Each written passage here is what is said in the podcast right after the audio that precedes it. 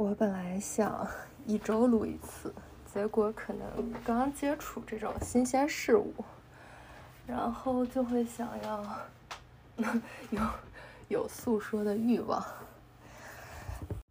然后，嗯，我会听之前录的，然后发现可能是经验不够的，然后手机离话离嘴太近，经常有喷麦的状态，然后说话呢又很。有很多那种嗓子里的那种哑的声音，我发现就好像跟我录歌一样。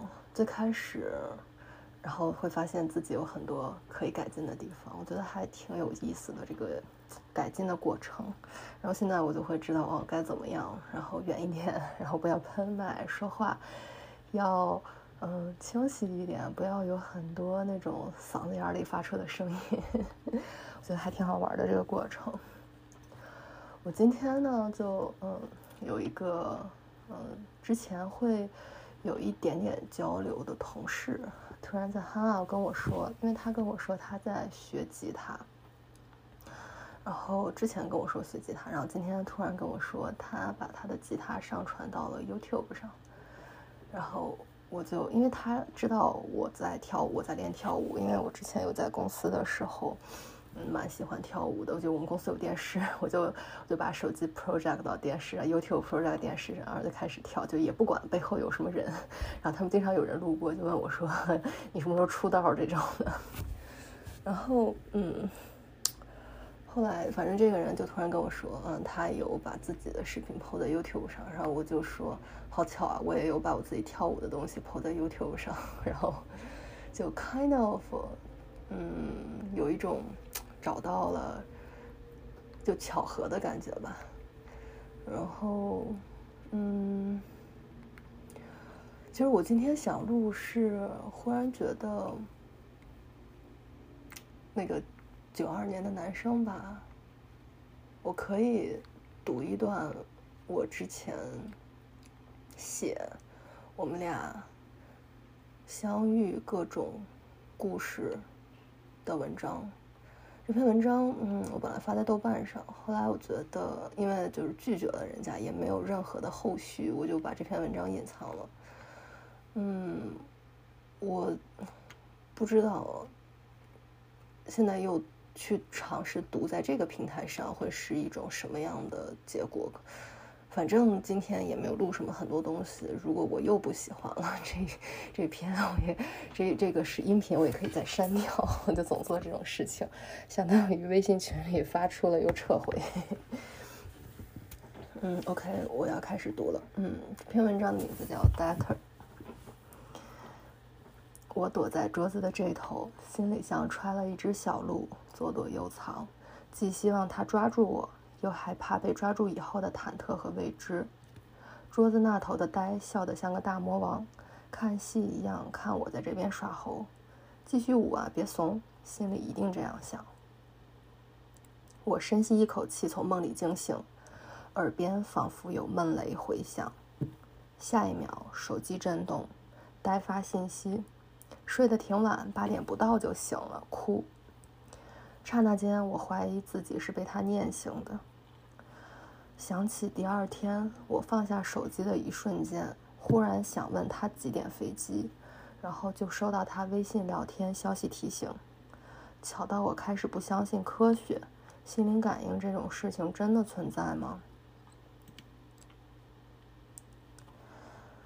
第一次见面是在一个剧本杀游戏里，位置随机，身份是抽的，我俩恰巧是一对暗线 CP，坐面对面。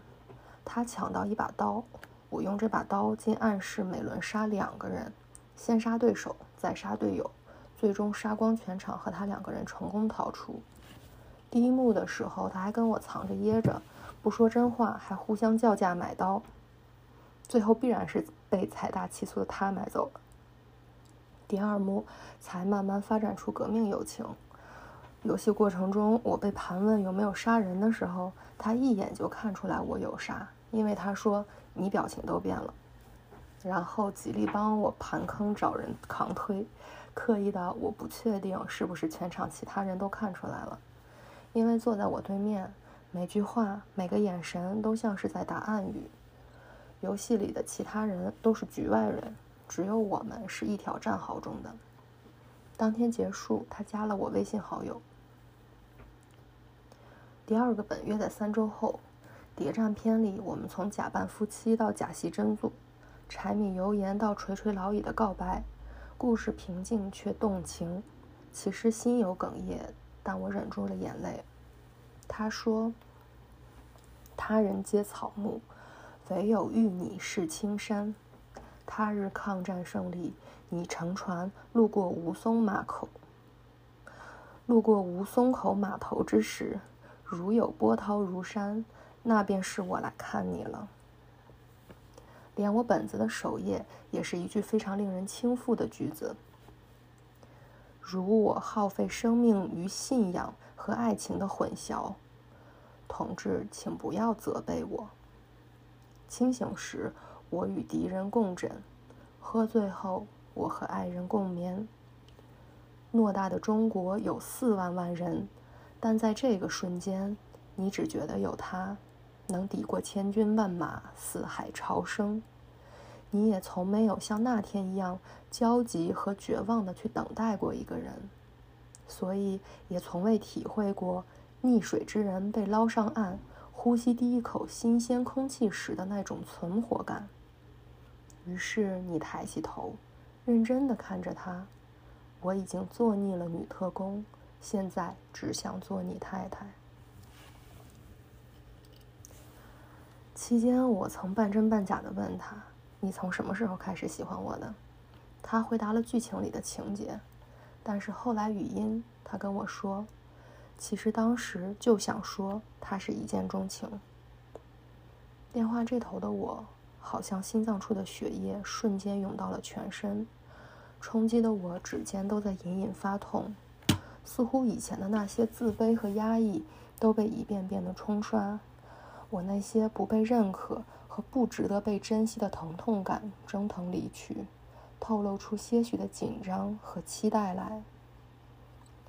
窗外不知何时刮起了风，我被这一句话弄得正松，心里就像是被温凉的微风掠过，怎么都难过不起来了，还有着莫名其妙的酸软，仿佛溺水之人被捞上岸。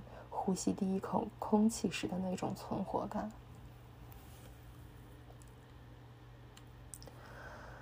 剧本杀第三次见面，我们本里直接是一对夫妻。他加戏很有一套，我很忐忑，不知道要不要向剧本里的女儿坦白的时候，面前少年忽然抬起头，独自承担一切责任，对剧本里的女儿说：“你要恨就恨我一个人。”一个人扛下所有骂名和不理解，我得承认我被蛊惑了一秒，最多三秒，不能再多了，再多要出事情的。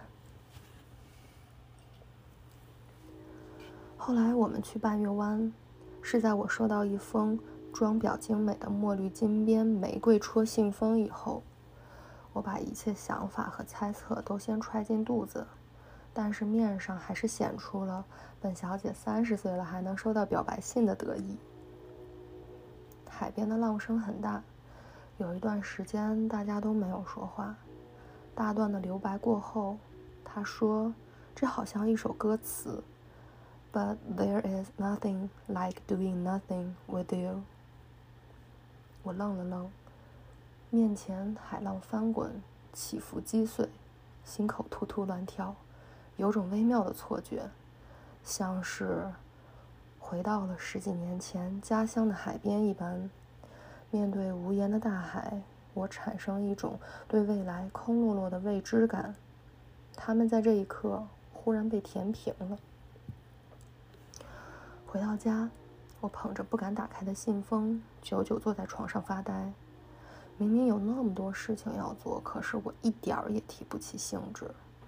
我清楚我自己犹豫的原因，我知道我自己为什么不敢打开它。我去洗澡，去做饭，去洗衣服，然后还是要面对，毕竟信封那一端的人也在折磨。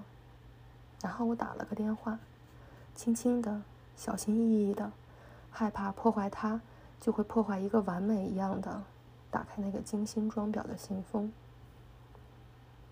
未完待续。文章就这么结尾了。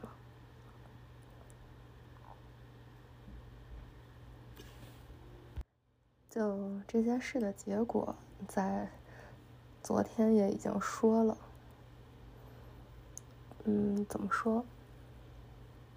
没什么可说的，算了，就这样吧。